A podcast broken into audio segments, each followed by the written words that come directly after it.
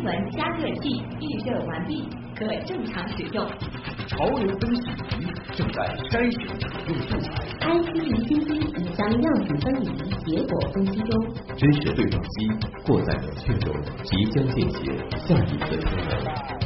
一切准备就绪，可以开始实验。可以开始实验。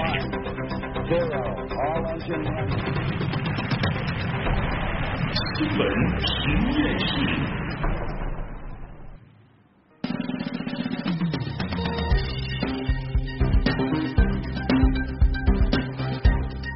资讯背后有内涵，新闻里边找知识。欢迎大家来到有可能是最长知识的广播新闻节目《新闻实验室》。各位好，我是旭东。也再次为您预告一下这一小时咱们所关注的两个话题。LIGO 呢，在今天凌晨是召开了发布会，宣布再次发现引力波。这次发现和上一次有什么样的不同？它又意味着什么？在引力波时代，天文学又会有哪些新的方向？稍后呢，一起来聊一聊引力波第二代。上海迪士尼度假区今天中午正式开园迎客。开园首日，园区内情况如何？与内部测试运营时相比，如今哪些设施服务会有所改善和变化？迪士尼在全球吸引那么多游客，它有什么样的秘诀？一起来聊聊主题乐园那些事儿。好，也欢迎今天晚上的实验助理叶星辰。叶星辰，你好。哎，旭东好，各位听众好，也欢迎大家下载新闻加 APP，在阿基米德关注新闻实验室，也可以在蜻蜓 FM 新呃新闻实验室的专区，或者是喜马拉雅东广新闻台的专区找到新闻实验室的专辑点播收听。那在每天阿基米德直播帖的下面呢，也有我们的互动规则，大家可以留意一下。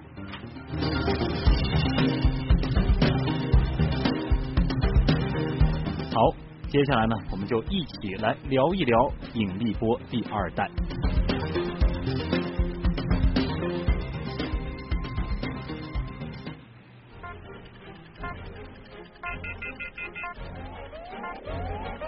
知识对撞机。从昨天晚上到今天凌晨呢。哎有一件事儿，其实，在全世界范围内，尤其是天文和物理界，挺轰动的大事儿。这是在美国加州圣地亚哥举行的一场新闻发布会。发布会上呢，LIGO 宣布啊，他们确认了又一个引力波事件。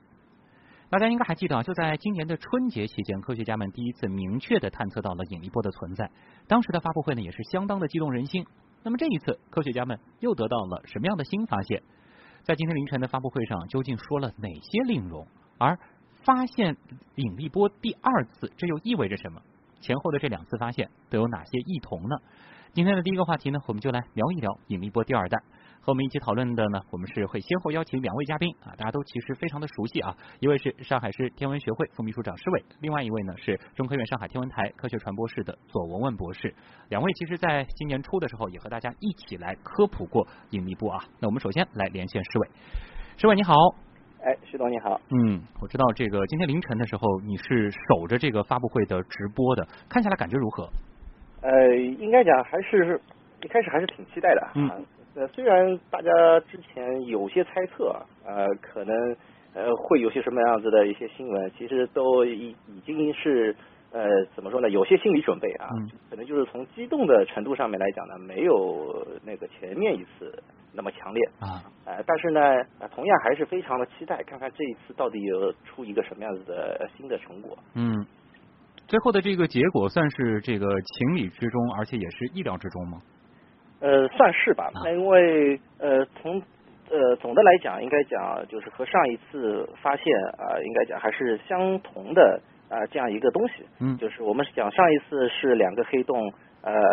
这个并合，嗯，这一次呢依然是两个黑洞的并合。呃，第二个呢就是呃从测出来的质量啊，当然也还是模型的拟合。上一次呢，这个黑洞呢稍微大一点啊，它有三十几倍的太阳质量。那么这一次呢，稍微小一点啊，只有那个啊，就是十几倍。呃，它们形成的一个新的黑洞呢，是呃大约呢是二十一倍的太阳质量。嗯。所以从这个角度来讲呢，就是算是一个级别。就是我们如果像那个呃拳击里面呃这个这个，就好像是一个。这个轻量级和次轻量级就差别不是很大。嗯，你是说是发布会上透露出来的这个信息差别不是很大，还是指这两个黑洞和上一次的那两个黑洞是在一个级别上？呃，对，就是这个黑洞的大小呃级别啊、还是属于相当啊，嗯但是要比那个还上一次要小一点。还要小一点。呃，对，小一点。然后距离上面来讲，上一次是十三亿光年，嗯，啊，这一次是十四亿光年，哦所以这个稍稍远一些呃，稍稍远一些啊。呃，但是呢，你仔细去分析的话，就可能就是实际上还是有一些不同的。嗯，比如说，呃，距离更远了，呃，质量更小了，这就意味着产生的引力波呢，相对来讲就会更小一些。就是比上一次的这个引力波会更微弱一些。哎这其实也就体现到了它这次探测出来的，其实可能比上一次呃难度会更高一些。嗯嗯嗯，对。嗯呃，这一次发布会它的这个过程，除了就是宣告他们又一次探测到了这个呃两个黑洞发生了并合，然后释放出了相当于一个太阳质量的能量之外，还有其他的信息吗？呃，信息应该讲本身就是这件事情嗯发现了两个大小的呃两个黑洞的并合，它实际上蕴含着很丰富的一些信息。哦，怎么说呢？就是上一次发现，呃，记得做节目的时候我们也讲过，嗯，呃，它是等于是这台机器啊，LEGO 它呃正式启用之前，对吧？还在测试过程当中，它就发现了。我们讲它运气非常好，嗯，那也有人提出质疑，就是说这个东西你到底是不是真的发现了它？哎，也有人说你你这个运气嘛很好，对吧？那可能就算你是真的发现，那嗯当然也是运气，说不定呃这个要过很长一段时间你才会发现。嗯那这一次呢，就显然就是说这样一个频率当中有。呃，就是因为这一次是十二月二十六号的一次事件，嗯，呃也就是说只有四个月当中又发现了一次，这就证明什么呢？呃，可能呃黑洞合并啊、所产生的引力波可能是比较常见的，嗯这就应该讲有有很大的这个呃耐人耐人寻味的一些这个这个消息了，对吧？后来就是什么呢？就是呃，本身我们讲这一次测到的黑洞的质量呢更小啊，呃，实际上呢，从呃目前天文学呃对于这个恒星演化，包括黑洞的一些这个研究呢，嗯，上一次看到的那样子大的，虽然我们也叫它恒星级黑洞啊对，但是呢，它的质量是在三十几倍的太阳质，二十几倍太阳质量，嗯相对来讲，它还是倒反而显得有点特殊。哦，这一次找到的黑洞，它只有啊、一个是九倍吧，对吧？啊、一个是四点二，啊、一个十四点二，一个是七倍太阳质量。那这个反而呢，我们认为是可能是更常见的。也就是说，这一次发现说不定是更具有代表性的。嗯。所以说这一次可能它更典型，而且还有一个很重要的信息，就是说上一次大家认为这可能是一次孤立事件，这一次在不长的时间内再次发现，等于说就确认了我们的这种观测方式，探测引力波是有效的。对对对，这这就说明这个 LEGO 的升级啊，看样子是靠谱的啊，是确实有效果的。啊，这个是发布会上的一个比较重要的信息了，好像还提到了说有一次疑似的信号。哎，对，这也是这一次新闻发布会当中啊，应该讲呃也非常呃，同样也是非常令人振奋的。也就是说，呃，有两次事件啊，就是我们现在讲的，他给到了正式的一个编号，就是九月十四号一次和十二月二十六号的这一次。因为模型拟合出来的一个结果呢，我们讲就是它的一个置信度非常高，嗯啊，呃，它呃就是基本上就是我们讲是毋庸置疑的，可以确定的。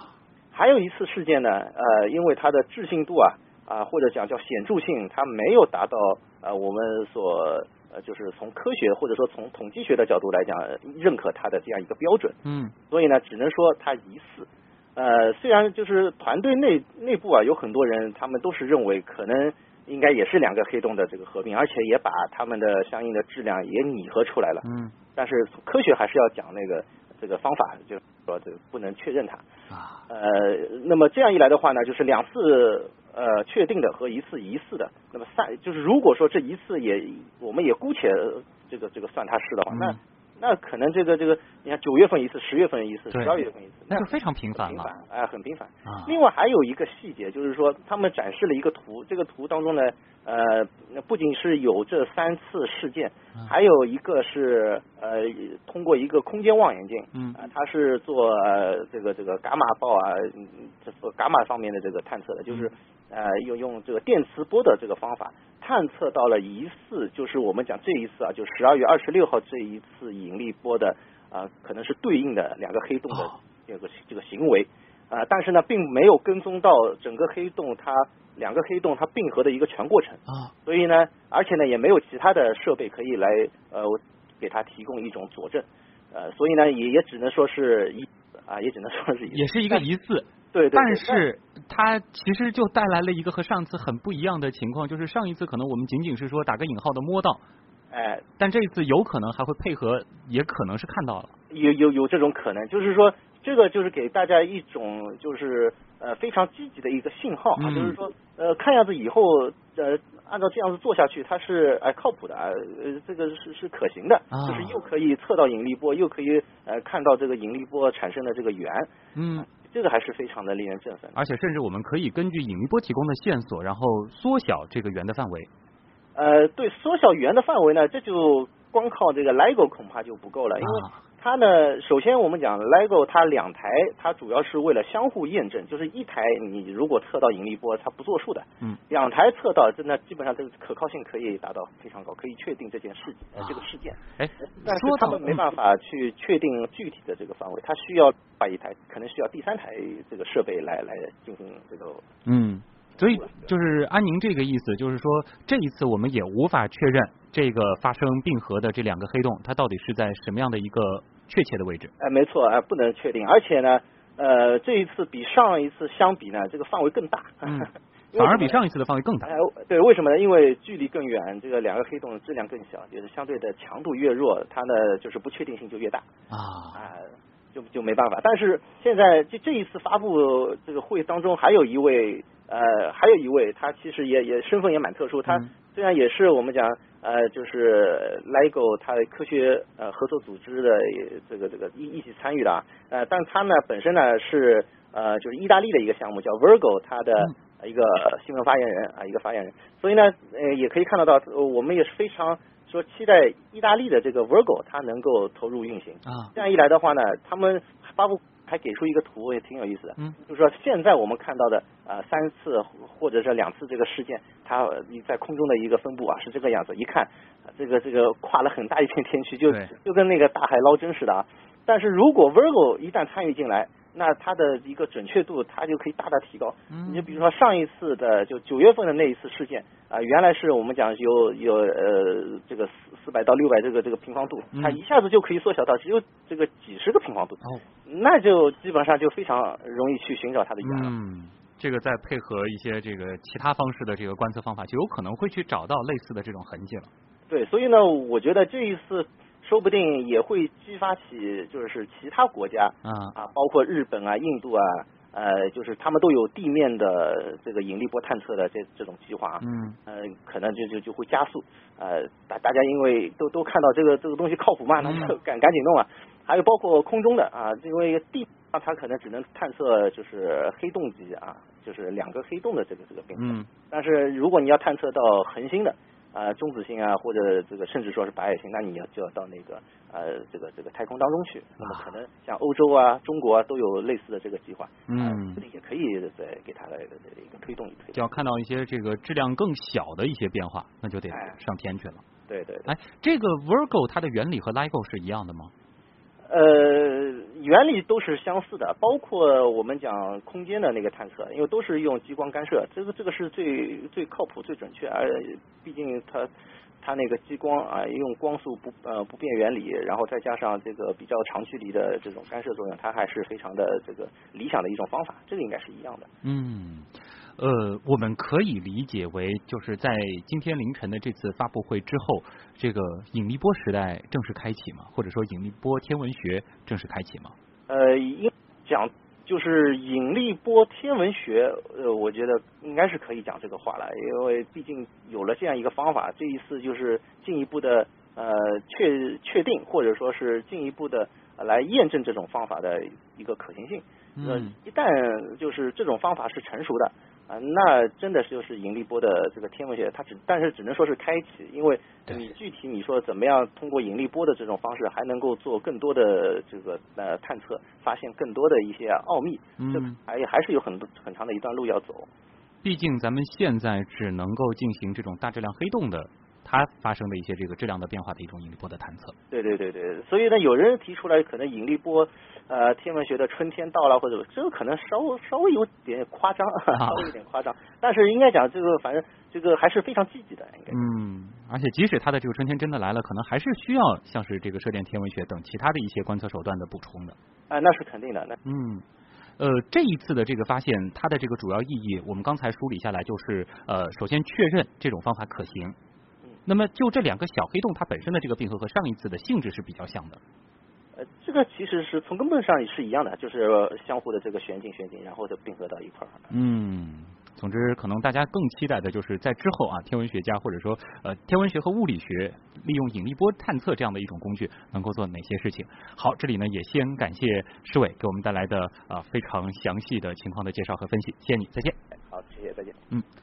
好，那么接下来呢，咱们连线咱们的另外一位朋友啊，来自中科院上海天文台的左文文博士啊，他呢将会给大家来呃脑洞一下，或者说畅想一下这个引力波事件之后，咱们还有可能期待什么样的发现啊？文文你好，哎你好旭东，嗯，这一次的这个引力波事件啊，刚才施伟老师也说了，依然是两个黑洞。并合之后产生的。那么，我们想问一下，除了黑洞并合之外，还有哪些情况也会产生引力波呢？哎，我们先来看一下这个引力波是什么。嗯，其实呢，在最开始就是说，物质的质量会引起这个时空的弯曲。那么，如果这个物体它的加速运动，或者是这个物质在非球对称分布的情况下，它的体系的质量分布发生变化，都会。产生引力波的，那举个例子，比如说这个呃不一定是双黑洞，有可能双中子星或者是白矮星或者这个中这个超新星爆炸都可能产生这个引力波的。哦，它的情况其实挺多的，不一定是像现在普通公众都非常熟悉的，就两个黑洞跳舞它才会。其实像这个白矮星是产生的是它相当于是非常剧烈的这样的一种运动。所以说它相对而言最容易探测到。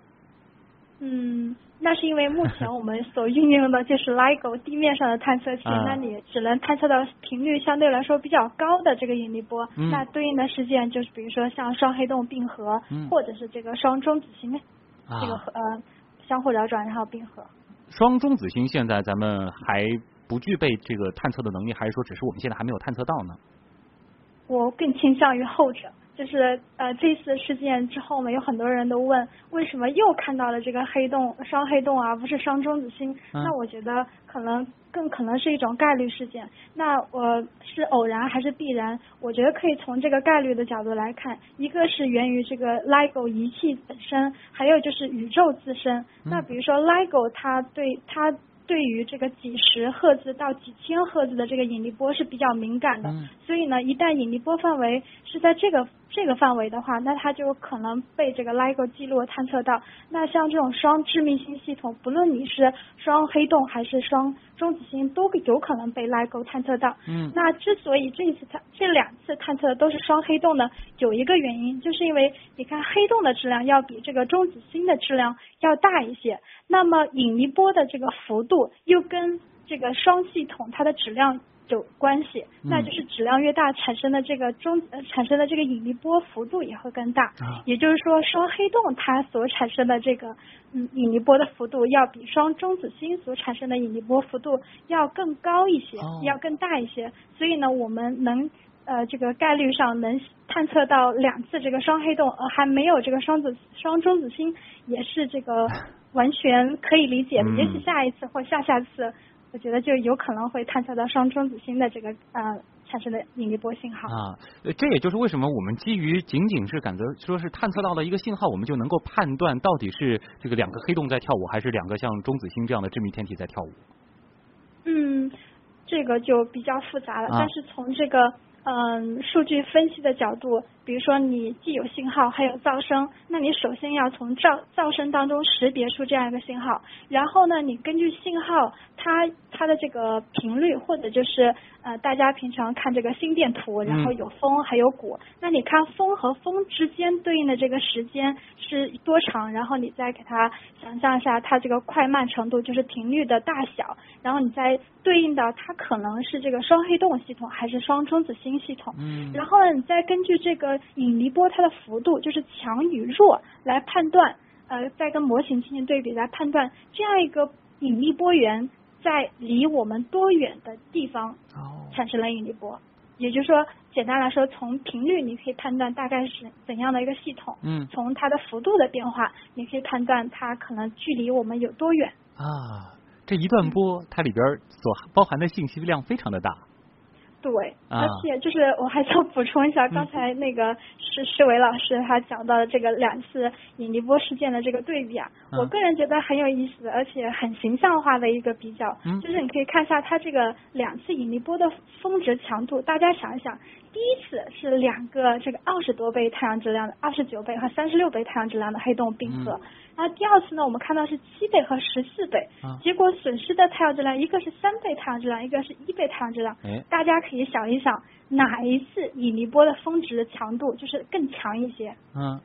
是你可以想到应该应该是第一次，因为它是对对对质量更大。然后我们再看一下，在 LIGO 探测的这个期间，这个第一次信号它的这个持续引力波信号持续的时间呢是七，是这个零点二秒，而这一次事件呢持续的是近一秒。嗯就是所以尽管它的幅度要低一些，但是呢这一次事件它在哎这个频率范围之内，它持续的时间要比上一次要长个五倍。所以上一次是 biu，这次可能是 biu。啊，对，然后呢，这个频率范围上次是从三十五赫兹到两百五十赫兹，就是一秒钟。比如说，呃，如果是引力波频率是一百赫兹的话，相当于是一秒钟这两个黑洞相互绕转五十圈。哦那这一次它的频率范围呢扩大了，从三十赫兹到四百五十赫兹。嗯大家可以想象一下，这个时间本来上一次事件就是一下就过去了对，这次呢它能持续一秒，啊而上一次频率范围很窄，而这次频率范围要大一些。所以呢，嗯我觉得这个就说明了，在黑洞的世界当中，瘦黑洞就是这个小质量黑洞，瘦黑洞它也是有春天的。就啊尽管呢它的幅度很弱，不太容易被 LIGO 看见，嗯。但是因为呢它的这个跨越的这个频率范围比较的广，所以在一定程度上是帮助了大家去找寻到这样一个信号。但是你也不能太瘦，嗯你如果太瘦了，你的幅度太低了，哪怕你就弥散的再厉害，那还是大家看不见你的。啊，这对于这个黑洞的研究人员来说，其实也是一个挺振奋的消息。就是之前可能觉得找大的还可能性比较高，找小的比较难。现在的话，其实对于找小的也是有一种新的思路了，新的方向了。呃嗯，对，就是嗯、对于这种比较小质量的黑洞，就是说不是完全没有可能的，嗯其实还是有可能你能能看见的。那嗯这一次的话，我们看到这样一个事件，一方面是更加让之前对引力波存在持怀疑态度或者是观望态度的人终于舒了一口气，呃，就是好好像真的是引力波是存在的。嗯第二个方向呢，就像刚才世伟老师说的，啊上一次我们看到的这个二十多倍或三十多倍太阳质量的黑洞，这种恒星级黑洞，跟我们现在用电磁学方法，就是用光学或者是用射电 X 射线去看到的这个恒星级黑洞质量相比呢，还算是比较大的。啊那这一次看到了就是我们常见的这种恒星级黑洞质量，而且通过你就是探测到引力波的这个概率，你可以想，宇宙当中应该存在更多这样的这个嗯恒星级黑洞质量，对而且它们的并合的概率也是还算是比较高的哎。那就是这也是让我们想想一下，为什么那那些我们现在还没有看到的黑洞，它们可能在哪里？那未来借助于引力波的这个方式，我们是不是可以探测到更多这样的系统？嗯一个是发现，两个、三个，你就可以做去去做一些统计分析了哎。那这个对于我们去研究这个恒星演化或者是这个黑洞的这个研究，对都是有很有帮助的。比如说，你看，一般情况下，我们想知道黑洞转的有多快，那如果用电磁学方法，可是非常苦恼的，你得用什么 X 射线的方式，然后你再进行比较，得到它的自旋，就是黑洞转的这个速度有多少。那现在的话，你有了引力波，虽然从引从噪声当中抠引力波很痛苦很痛苦，但一旦你抠出来了，你跟模型进行对比，你就能知道黑洞的很多信息。你看这里我们知道 黑洞有多重啊，嗯然后黑洞它的自旋是多少呀，然后这个就各种各样的很难得到的信息，只要你把引力波抠出来了，你就有办法去知道它。嗯，我们普通人可能只觉得啊，就是第二次发现了，然后证明这个引力波存在。对于人类来说，我们对它这个探测方法呃能够证实，我们是可以去探测到它。但其实对于这个呃专门研究黑洞、研究这个天文的专家来说，其实他们。就完全是开启了一个新的领域，对于很多东西的这个认知可以展开很多很多层面的进一步的研究了对，啊。就像第一次我们说啊，引力波开启了一个新的窗口，但啊是说起来都不那么确定啊，好不自信。嗯但今天是又发现了一个，而且还有一个疑似信号，然后大家还对这个未来探测这样的事件的一个概率提出了一个分析，嗯你就瞬间就有自信了。那其实对于普通大众来说，也是觉得引力波也离你并不是很遥远。是。就像之前很多这个互联网上的东西，对我离我们好像很遥远，但是不到几年。每个人都人都都可以这个进入互联网加时代了啊！这个其实是一个很有意思的思考啊！这里是正在为您直播当中的新闻实验室，我们现在连线的呢是中科院上海天文台科学传播室的左问博士啊，稍后呢我们将继续和他来聊一聊引力波，聊一聊黑洞。一小段广告，咱们接着聊。你好，我最近做爸爸了，感觉现在家里的车有点小，想换个大点的，安全系数高一点的，预算四十万左右，哪款车比较好啊？根据您的情况，建议选择德系进口车，空间和安全系数都不错。稍后我会为您定制几套方案。选车就是要找专业的人，有腔调购车顾问全新上线，欢迎拨打四零零九九幺三九三三。买车我只用听的。你在红色的起点起跑，你在红星照耀的城市中穿梭，这就是你的六月。这就是你的青春，红星耀上海，青春正飞扬，城市定向赛正等你一同挥洒别样的汗水。即日起到六月十七号，话匣子、青春上海、青春长宁三大微信公众号，期待您的报名和参与。欢迎回来。这里是东广新闻台正在为您直播当中的新闻实验室。那现在呢，我们继续来连线的是中科院上海天文台的左文文博士啊。呃，文文，呃，我们继续来和大家聊一聊，因为这一次和上一次其实它都是源自于两个黑洞发生并合。这里其实我们就比较好奇了，感觉啊，黑洞在宇宙当中挺神秘的，感觉也挺孤单的。为什么两个黑洞它会跑一块儿去呢？难道它们就是在附近的吗？嗯。先要看一看这双黑洞系统是从哪来的。啊。那肯定之前他们，比如说是这个一个双星系统，然后其中呃两个恒星，然后分别进行演化，那可能也会肯定也是会相互影响的。嗯，比如说其中一个，现在我们用电磁学方式看到的这个双星系统，大部分是一个是黑洞，另外一个还是正常的恒星。就是一个呢，它演化的比较快，已经从这个成年成。从成年时期已经演化到黑洞阶段了，嗯有的还处于这个正常的恒星阶段。那你将期待着后来呢？他们这个要么这个正常的恒星被黑洞给袭击了，就吃掉了，后来就变成对变成个孤单的黑洞。那也有可能这个另外一个恒星它也会变成一个黑洞，就形成了一个双黑洞系统。哦，就是说他们等于就是说源自于一个双星系统，然后分别演化成了黑洞，但是由于彼此的引力关系就越走越近，最终出现这种并合。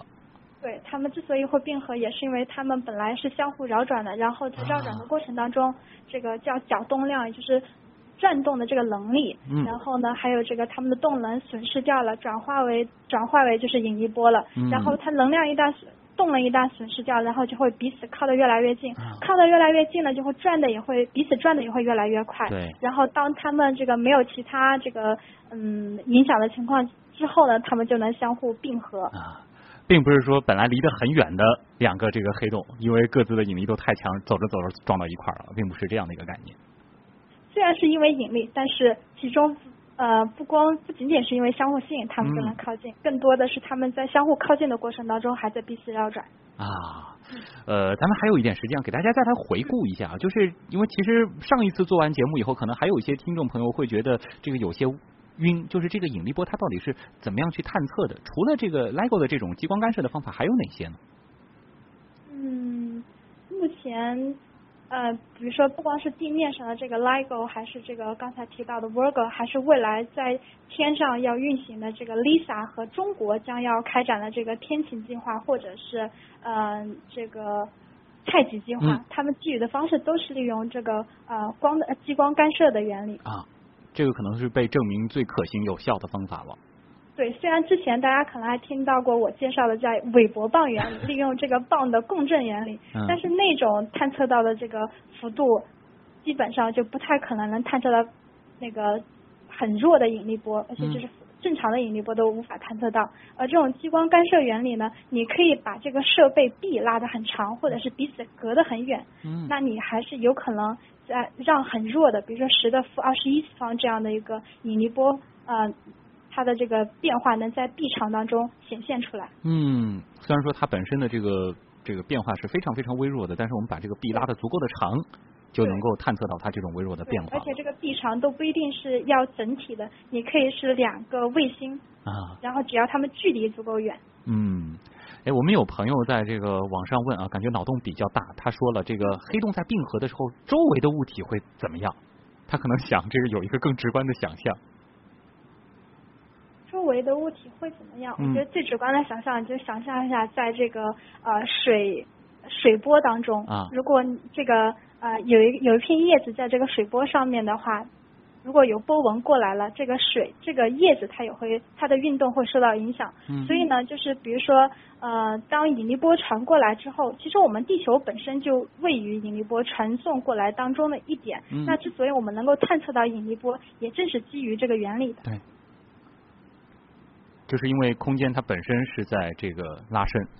对，嗯，那像我们之所以能够用 LIGO 来探测引力波，也正是因为这个引力波传到传到我们地球这一块的时候，我们的这个位于我们地球上面的这一个设备，一个臂长是变长拉长，一个是缩短，然后你通过这个臂长的这个相对变化来看它的这个呃信号是否有干涉，来判断。这个引力波是否来是否是存在的？嗯，您刚才其实好像还提到了一个概念叫吸积，因为我们这里也看到，就是有科学家推测这一次引力波信号可能就是其中一个参与并合的黑洞，它具有很高的自转速度，这意味着这个黑洞有可能是经历了吸积过程。这里能和大家科普一下吗？嗯嗯。对于黑洞吸积呢，就相当于是，比如说黑洞周围有一些呃有一些物质，那么因为这个黑洞对这些物质有一种有引力，那么这些物质本身又具有转动的能力，所以这些物质呢会在向黑洞掉落的过程当中是不断的旋转，然后再掉入掉进黑洞。那你就想象着，之所以这个黑洞的吸积也能够影响黑洞它的自转，那你就想象的是一个人，比如说站在那里，然后周围的人从侧边碰到他了，然后。当足够多的人碰到它的时候，这个人他的转动的状态就会受到影响。那如果把黑洞想象成是这个人的话，那周围的物质向它中心掉落的过程当中，也会对它的这个转动的状态发生影响。嗯，它不是说光吸可以保持自己状态不变啊，它吸的多，吸的东西也会对自己产生一些影响。啊。呃，最后还有一点时间啊，还是和大家畅想一下吧。因为您曾经也是这个研究黑洞的，呃，引力波之后，对于天文学的研究，您觉得这个会有什么样质的变化？嗯，一个最明显的就是随着这个引力波探测技术的不断成熟，包括有更多的这个引力波探测设备，然后我们可以让对引力波源的这个位置确定的更加的精确。嗯。然后呢，也能够让我们探测到更多的这个引力波。呃，相当于是建立起一个引力波的这个样本，那么就可以用统计的方法来研究这个在双星演化过程当中或它的这个呃演化过程，以及双中子星或双黑洞它的这个相对数目、它的分布，甚至你还可以研究它黑洞。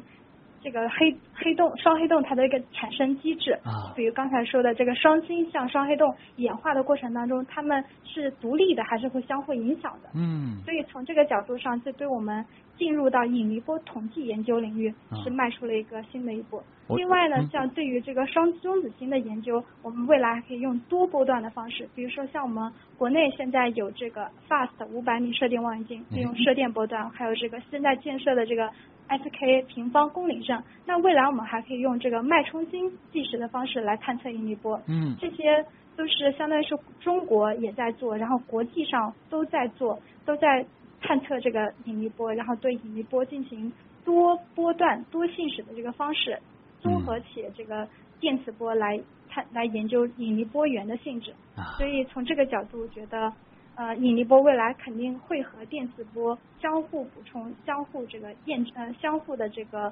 呃帮助吧，能够帮助我们去得到一个更加整体的理解和图像。哎，可能会成为天文学研究当中的一个重要的支柱了。